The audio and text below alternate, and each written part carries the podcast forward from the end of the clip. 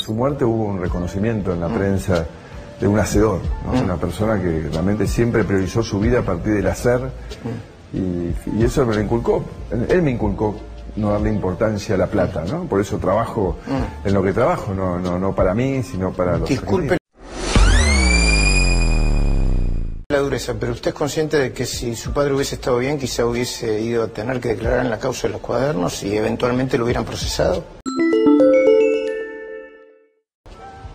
Eventualmente, sí, claramente. Era parte de un sistema que se vio extorsionado por, por el kirchnerismo, que para trabajar había que pagar.